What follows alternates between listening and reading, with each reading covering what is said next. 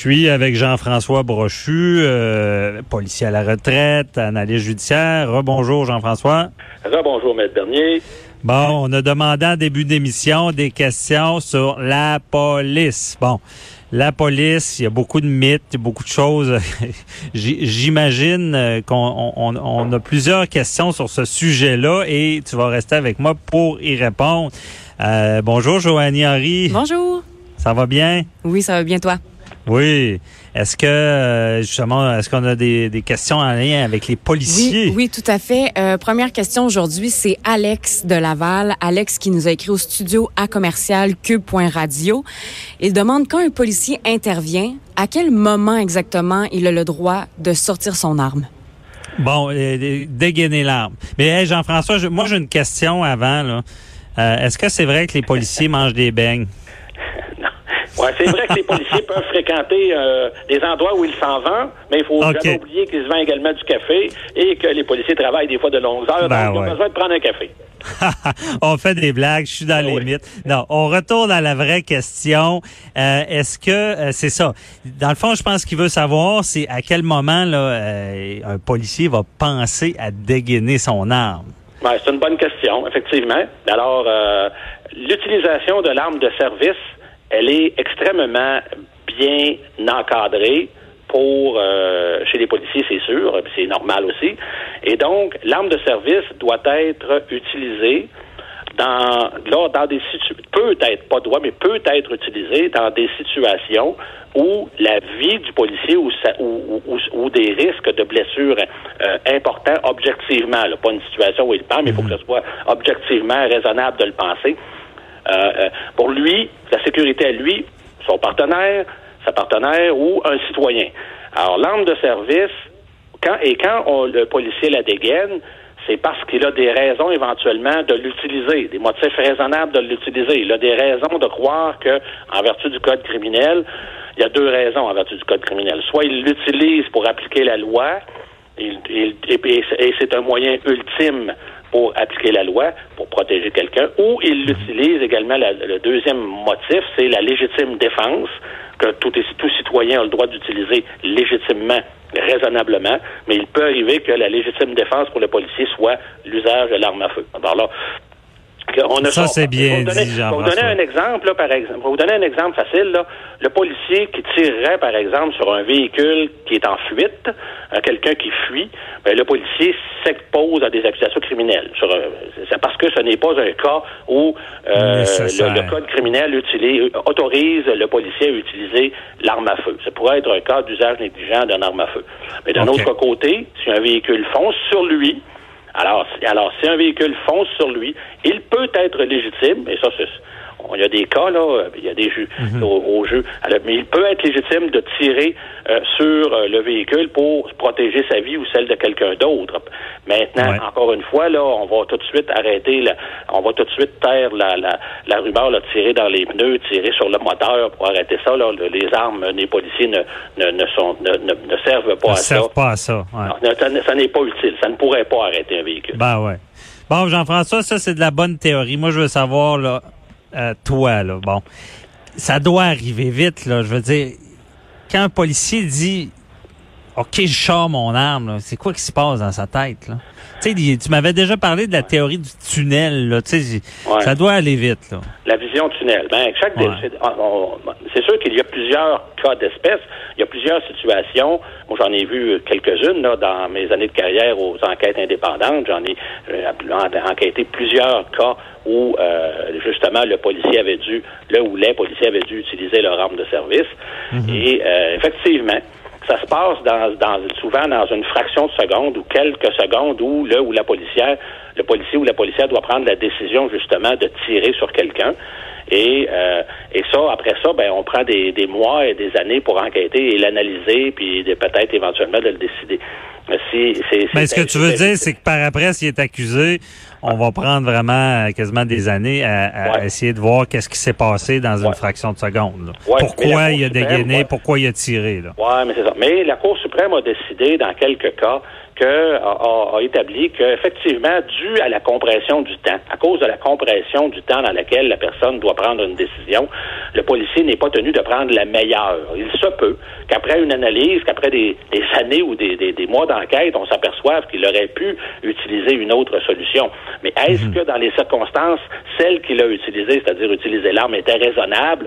Ça, ça peut, ça peut qu'on décide comme ça que c'était raisonnable dans les circonstances à cause de la compression du temps, de la vision tunnel, du, peu de temps justement que tu peux prendre de la bonne, la bonne décision. Ils ne sont ben pas tenus d'avoir, mettons, sur 10, d'avoir 10 sur 10 tout le temps. Dans ce cas-là, dans certains cas, les, mhm. tribunaux ouvrent, une ouvrent un petit espace de temps là, où on peut être, entre guillemets, là, comprendre euh, une décision. Qui est rapide. Mais Jean-François, est-ce que tu l'as déjà vécu? Est-ce que tu as déjà eu à dégainer ton arme? Oui, oui, à quelques reprises, oui, effectivement. Oui. Qu'est-ce qui se passait dans ta tête à ce moment-là? Là? Tu sors, là, puis tu dis, OK, je pointe quelqu'un. C'est quoi qui se passait dans ta tête? Ouais. Ben, écoute, on en a déjà parlé ensemble, euh, Maître Bernier, euh, en Haïti, euh, où j'ai été confronté à une situation justement où euh, moi et mon partenaire, on a été dans une confrontation armée avec un suspect. Euh, je peux vous dire que effectivement, je peux très bien comprendre euh, ce que vivent les policiers qui ont justement à utiliser leur arme. C'est qu'on a été pendant, je vous dirais, 20 à 30 secondes. Et encore là, on n'est même pas capable d'évaluer le temps parce que euh, justement, on a tellement la vision tunnel, on, on, on perd complètement la notion de notre environnement. on n'entend pas ce qui se passe autour. Le cerveau devient complètement concentré sur la menace qui est devant toi. Moi, il était à peu près une vingtaine de pieds devant moi. Il pointait son arme des fois sur moi, des fois sur mon partenaire. C'était en Haïti, on parlait créole. Mon partenaire était un policier haïtien, il était en mesure de, de, lui crier de lâcher son arme en créole. Il y avait une discussion, mais moi, je vais vous dire, demandez-moi pas qu'est-ce qui s'est dit, je le sais pas. Mm C'était vraiment là, ton cerveau concentre toute son attention sur le canon de l'arme qui est pointé sur toi. Et euh, bon, euh, c'est ça. C'est, Alors, je peux très bien dire, je peux très bien en parler là, à l'effet que la décision. Euh, moi, j'ai pas tiré, mon partenaire l'a fait, mais dans des circonstances, la, situation, mettons, a dégénéré et le suspect a été abattu. Mais je peux vous dire que euh, Parce qu'il y avait un enfant impliqué, je me rappelle bien. Oui, il y avait un bébé, le gars, le suspect, le, le, le, c'était un chef de gang euh, dans Cité Soleil et euh, il s'était il nous avait croisé lors d'une patrouille, il s'est enfui, on court après.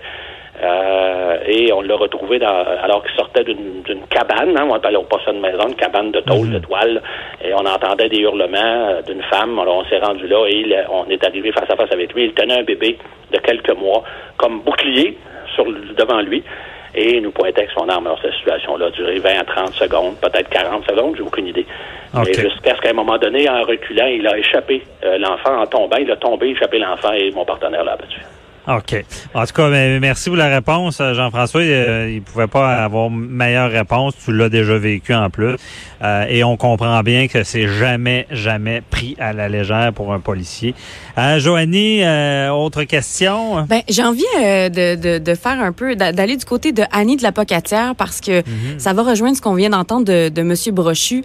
Elle nous dit que être policier, c'est un métier qui est très, très stressant. On est confronté à toutes sortes d'événements. On peut voir des choses même très troublantes, elle se demande justement comment les policiers font pour vivre avec ce stress-là au travail et rentrer à la maison sans être trop euh, troublé par les événements de la journée. Bon. Vas-y, ben, ben, chacun, chacun euh, développe euh, sa, sa, thérapie, hein, on va appeler ça comme ça. Il y en a que il y a des gens qui, qui, qui sont plus plus, si on veut, imperméable que d'autres.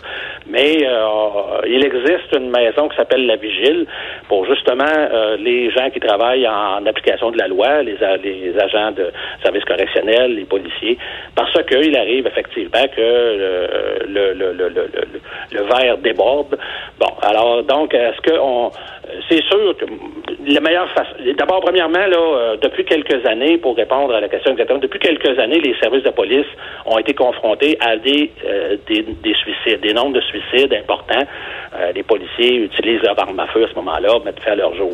Et quand on s'aperçoit des enquêtes, on voit que c'est une accumulation de stress, justement, et de situations difficiles. Parce que on se cachera pas, là, c'est rare que les policiers sont invités à célébrer une noce ou, euh, ou un baptême.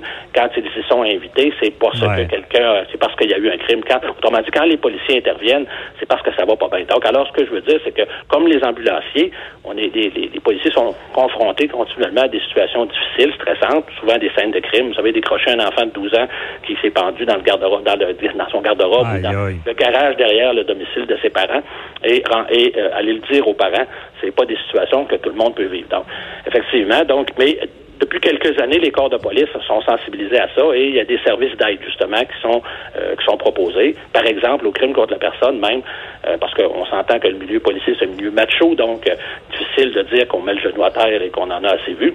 Donc les, corps de police obligent les policiers à rencontrer, comme par exemple à la Sûreté du Québec, un psychologue une fois par année, justement pour ventiler. Mais bon, alors c'est ça. C'est un choix de carrière qu'on fait. Puis euh, il peut, c'est ça. C'est pas tout le monde qui a la même, euh, qui a la même capacité d'absorption. Il y a des gens qui quittent leur fonction, par exemple, à l'identité judiciaire, où on est confronté continuellement à des scènes de crime ou à des scènes de meurtre, à des scènes de violence, à des accidents. Ben, il arrive que des policiers disent à un moment donné, j'en ai assez fait, je vais aller faire d'autres choses. OK. Bon, on comprend bien, c'est ça. Ça prend des, des, des bons nerfs pour pas justement à subir, ben, il y a une sorte de choc post-traumatique qui peut s'installer, là. mais au moins vous avez de l'aide. Euh, Joannie, est-ce qu'on a le temps pour une autre question? Ben, on a une petite question aussi, ça devrait être quand même mhm. assez rapide. C'est Valérie de Victoriaville qui se demande euh, comment ça marche, euh, les, les, lumières, les gyrophares sur les autos de police? Est-ce qu'ils ont droit de les allumer quand ils veulent ou faut absolument qu'il y ait une bonne raison ou, ou sinon ils peuvent juste les allumer puis dépasser tout le monde dans le trafic? Allumer, mais, aller au, aller au, comment hein, au Tim Horton ses flashs, comme on a dit. Exactement. Ben non. Ben non. Euh, c'est pas pour ça qu'ils s'en servent. ouais. Ben non. Alors, euh, écoutez, on s'entend là qu'on ne remontera pas dans les années 70-80 là, parce que la, la, la, la culture n'est pas la même. Mais mettons qu'aujourd'hui, non, non, c'est très, très bien encadré. Et, euh, et donc, il y a une autre affaire un, un élément aujourd'hui qui entre en ligne de compte de plus en plus, c'est qu'il y a des policiers qui, en répondant à des appels d'urgence, ont été impliqués dans des accidents et ont fait l'objet d'accusations criminelles. Euh, alors que, dans, dans le fond, c'est de bonne foi. C'est en répondant à, à, un appel d'urgence que le policier est impliqué dans un accident. On a vu à Dolbeau, on l'a vu en Outaouais. Dans un cas en Outaouais, le policier a été condamné, la cause est en appel. À Dolbeau, le policier a heureusement été acquitté. Parce que tu agis dans, dans de toute bonne foi. Mais, donc, l'utilisation des, si on veut, des signaux d'urgence, elle est très bien encadrée. Et euh, de plus en plus, les policiers, euh, justement, sont conscients du, du risque qui vient avec ça.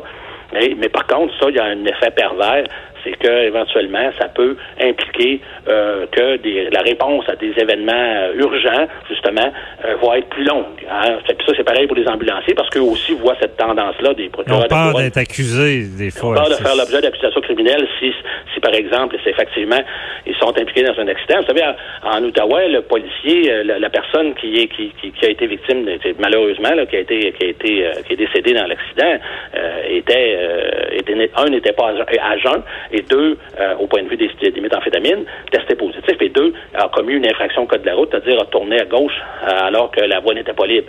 Mais le policier l'a heurté alors qu'il répondait à un appel d'urgence, et, ce policier-là a été accusé au criminel et condamné. Il est dans la cause d'un appel, mais juste pour vous dire que donc, euh, c'est pas vrai que les policiers peuvent utiliser, faire des accès de vitesse et utiliser les signaux d'urgence en toutes circonstances. Non, c'est très, c'est très bien encadré, et, et lorsqu'il y a des dérapages, ben, il y a des sentences. Parce qu'il faut toujours savoir que les policiers peuvent faire l'objet non seulement d'accusations criminelles, mais lorsque, le, mettons que le procureur de la couronne, dans un cas, décide de ne pas y aller au criminel, il reste toujours que la commission de déontologie policière peut s'impliquer, et généralement elle le fait, et ultimement, les, euh, les, les codes de discipline à l'interne des corps de police peuvent également s'appliquer. Donc, il y a trois, il y a trois, si on veut, niveaux euh, de, de, entre guillemets, de punition possible pour les policiers. Bon, OK. Ben, bien expliqué, on s'entend. Euh, le, policier ne va pas s'en servir pour ses besoins personnels, c'est clair. Situation d'urgence. Euh, merci beaucoup, euh, Jean-François Brochu, pour la réponse, très bien répondu aux questions. c'est marquant, on connaît mieux ton métier. Et on se reparle la semaine prochaine pour une autre chronique policière, judiciaire. Bonne journée. bye, bye. Restez là, on parle du FEC avec Véronique Racine.